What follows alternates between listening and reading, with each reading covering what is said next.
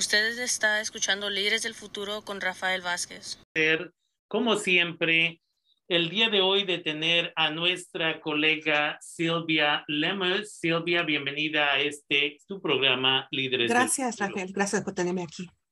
Hay mucha información. La gente está preocupada acerca de monkeypox, el que le llaman, y al mismo tiempo tenemos todavía lo de COVID, tenemos incendios diariamente que están sucediendo, pequeños incendios aquí y allá. ¿Qué nos quieres compartir el día de hoy? Bueno, sí tengo bastante información, no sé cuánto tiempo tenga, pero sí tengo información sobre el monkeypox, que es la viruela del mono, y luego también tengo la información de COVID también. Definitivamente. así, si quiere, puedo, ¿cómo, quieres que comience? Me gustaría que eh, nos comparta un poquito más, ah, o primeramente yo diría, acerca de la viruela del mono, porque muchas personas están escuchando más acerca de esto, pero no tienen necesariamente todos los detalles. Sí, ok, entonces para compartir un poco sobre la viruela del mono, actualmente tenemos ahora ocho casos confirmados o posibles, uh, probables aquí en el condado de Sonoma, uh, que ya están confirmados o probables de que son casos de la viruela del mono aquí en Sonoma. Y los síntomas, sobre los síntomas puedo compartir que la viruela del mono puede empezar con síntomas como similar a los de la gripa, con fiebre, poca energía, ganglios linfáticos inflamados y dolores corporales generales, dolores en el cuerpo. Y entre uno y tres días, a veces más, Después de la aparición de la fiebre, ah, la persona puede desarrollar una erupción o llagas y las llagas pasarán por varias etapas, incluyendo costras antes de curarse. Ah, pueden tener el aspecto de granos o ampollas y pueden ser dolorosas y producir ah, picor también. El sapullido o las llagas pueden localizarse en los, genitales, el pene, los testículos, labios o vagina, y en el ano también el trasero, o cerca de ellos también. pero también pueden aparecer en otras zonas como las manos, los pies, ah, el pecho, la cara. También pueden limitarse a una parte del cuerpo. Ah, las personas con viruela del mono también pueden experimentar todo o solo algunos de estos síntomas. Ah, la mayoría de los afectados por la viruela del mono desarrollarán ah, la erupción de las llagas. Algunas personas han informado de que se han desarrollado una erupción o llagas antes o sin, la síntoma, o sin síntomas parecidos a los de la gripa. Así es que la viruela del mono puede propagarse desde el momento en que comiencen los síntomas hasta que todas las llagas se han curado y se ha formado una nueva capa de piel. Y eso puede llevar varias semanas así. y hasta la semana pasada, los pacientes locales tenían síntomas leves similares a los de la gripa y una erupción. Ninguno tenía una enfermedad tan grave como para requerir hospitalización, ah, pero todos estaban en diferentes etapas de la enfermedad. Definitivamente. Y una vez más, es importante de que entiendamos los síntomas para que así podamos reconocer uh, en qué momento tal vez debemos de ir a recibir uh, servicios, a qué momento llamamos al doctor o la doctora para ver si deberemos de ir en persona o cómo se va a hacer esto. Es similar hasta cierto punto, yo diría, como cuando COVID empezó, íbamos al hospital, no vamos al hospital porque había riesgo de contagiar a más gente, todo eso. Ahora, hemos escuchado de que tal vez hay alguna vacuna accesible. ¿Qué nos puede decir?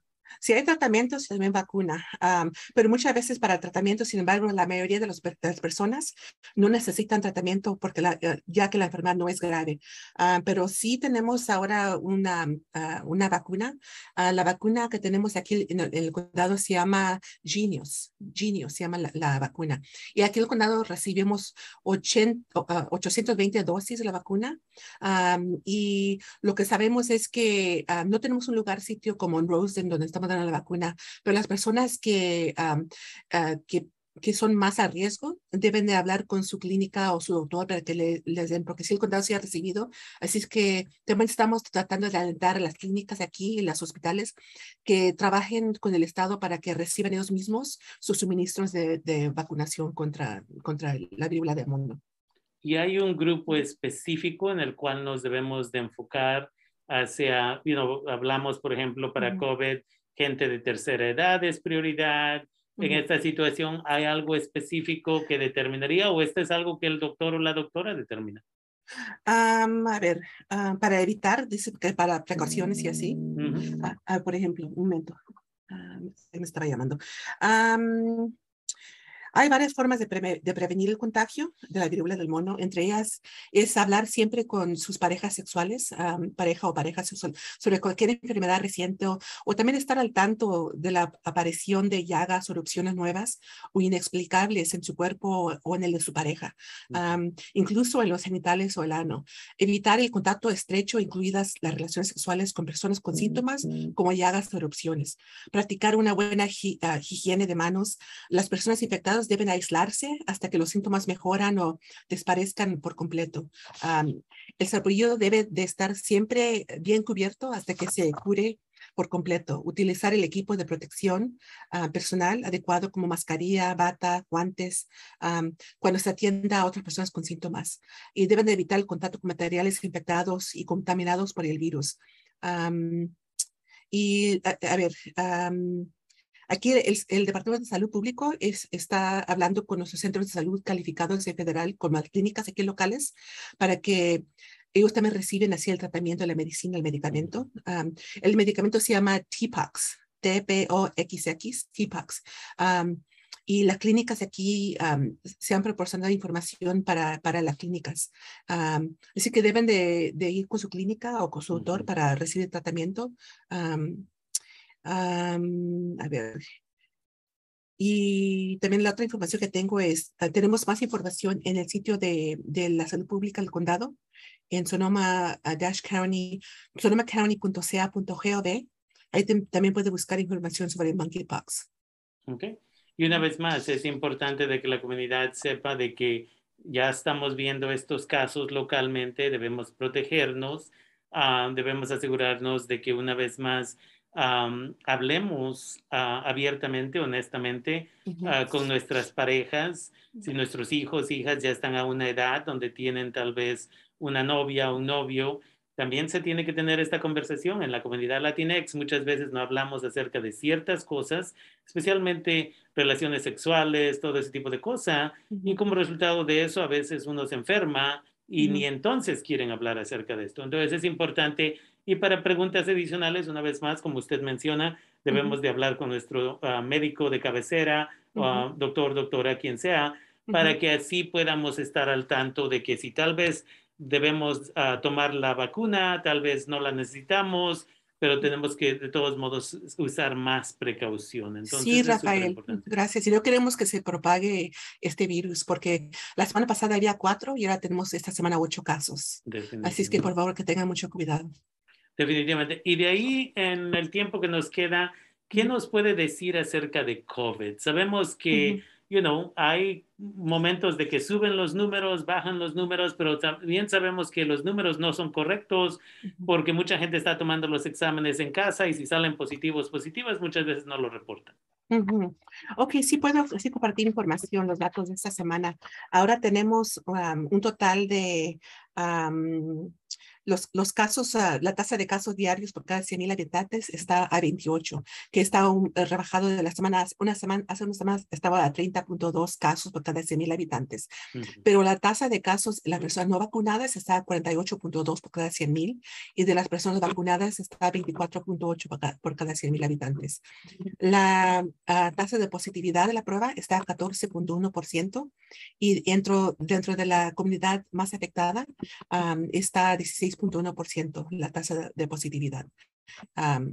y también tenemos de ah, personas en el hospital. Ahora tenemos 52 personas en el hospital hospitalizada por COVID y ha, aumentado. La semana pasada teníamos 49 y ahora tenemos 52 personas.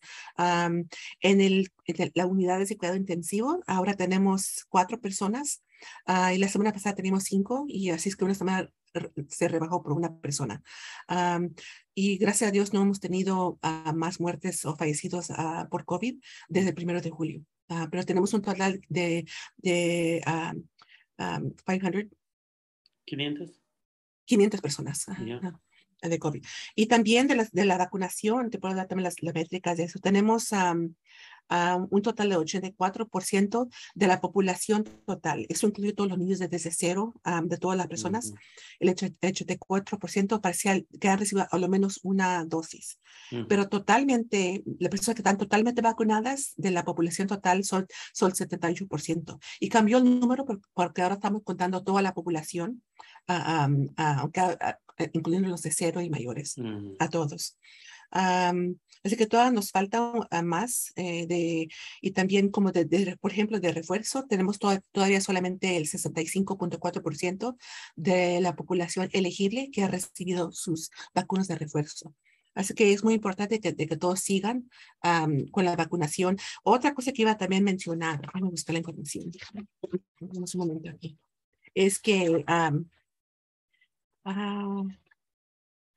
ah, la segunda, el segundo refuerzo que se está recomendando para las personas de, las edades que son menores de 50 años de edad, que por favor que hagan un alto, y la razón es porque en este otoño el gobierno federal está, está dirigiendo a, a, Moderna y a Pfizer que, que hagan un cambio a, la dosis, a, la vacuna, para que incluyan, incluyan así, para que puedan también poder hacer una, una dosis que ayude contra el Omicron.